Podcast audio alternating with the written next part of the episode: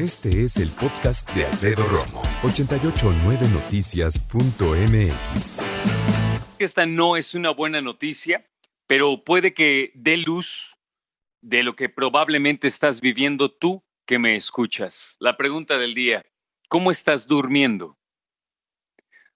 Hay personas que de por sí ya traían alguna situación en cuestión de sueño, desde falta de conciliar el sueño o personas que duermen teóricamente bien al principio, pero después en la madrugada se despiertan, ya no pueden dormir. Otros duermen bien al principio, se despiertan y luego otra vez vuelven a dormir. Son trastornos del sueño y hay decenas y decenas y decenas de trastornos del sueño. Y déjame decirte que la UNAM tiene un centro de investigación, la Clínica del Sueño de la UNAM, y que hemos platicado en reiteradas ocasiones con ellos. Ahora mandan este boletín en donde el título lo dice todo, ¿no? Sueño reparador se ha perdido durante la contingencia. ¿Esto qué quiere decir? Quiere decir que hay muchas personas que están padeciendo ansiedad por todo lo que tiene que ver con el COVID-19 y o por su trabajo.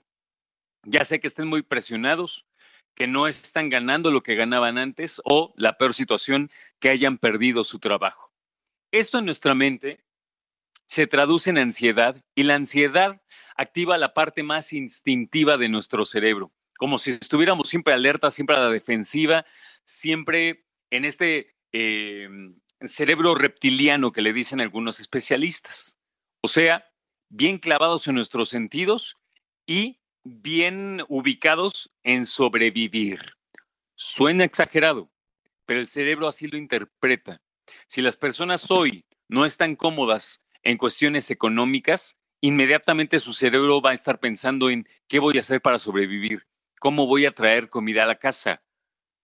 Y de hecho, en películas, en libros y en realidad, es cuando las personas se atreven a hacer cosas que antes nunca pensaron. ¿eh? No quiero dar ideas, pero es una realidad. Y entonces dice este boletín que en efecto el sistema nervioso se activa para enfrentar el peligro y esto quiere decir que tu cerebro siempre está activo y por ende no duermes. Todos atravesamos diferentes fases del sueño, dice este boletín, el estado ligero, superficial, profundo y a veces, si caemos en el profundo, los movimientos oculares rápidos.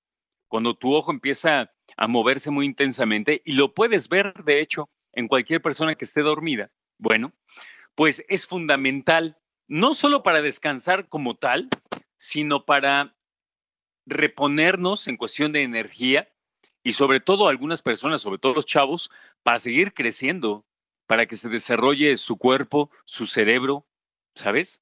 Y eso es bien importante. Peggy Ostrowski, que ha platicado anteriormente en esta estación con nosotros, académica de la Facultad de Psicología de la UNAM, dijo que esta fase de movimientos de movimientos oculares rápidos es cuando suceden las ensoñaciones más vívidas. Se relacionan directamente con nuestra memoria y con nuestro estado de ánimo. Uno de los síntomas biológicos, dice la doctora Ostrowski, de la depresión es que las personas resultan afectadas en esta parte del ciclo del sueño, o sea, no llegamos al sueño profundo, no llegamos a esa parte en donde nuestros ojos se mueven de manera muy activa. Y entonces pasan por este ciclo muy pocas personas y hay que resaltar que una persona, pues digamos, sana en términos de su actividad del sueño, puede llegar a estar cinco veces en una noche en esta etapa del movimiento rápido de los ojos. Y como no llegamos a él y estamos en esta parte del cerebro en el que todo es alerta, todo es peligro y todo es ¿qué voy a hacer? Esta pregunta ronda la cabeza de estas personas. Entonces, no se descansa. No hay sueño que reponga tu cansancio.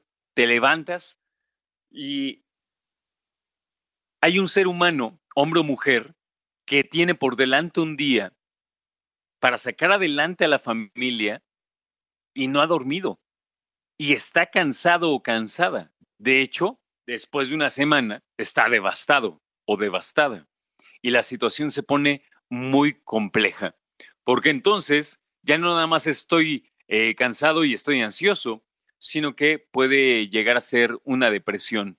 Ya nos ha platicado el doctor Eduardo Calixto que la depresión y la ansiedad generalmente están ligadas y generalmente de una depresión sale la ansiedad.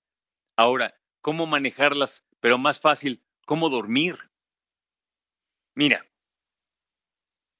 levantemos la mano los que ya estamos perdiendo nuestro ritmo, el que teníamos hace meses para dormir cuando estábamos en esta actividad social común, normal, cuando salíamos a trabajar. Yo he perdido mucho, me estoy acostando muy tarde y curiosamente me estoy levantando más temprano, fíjate. Entonces, definitivamente estoy durmiendo menos. Hay días, lo acepto, no siempre, ¿eh?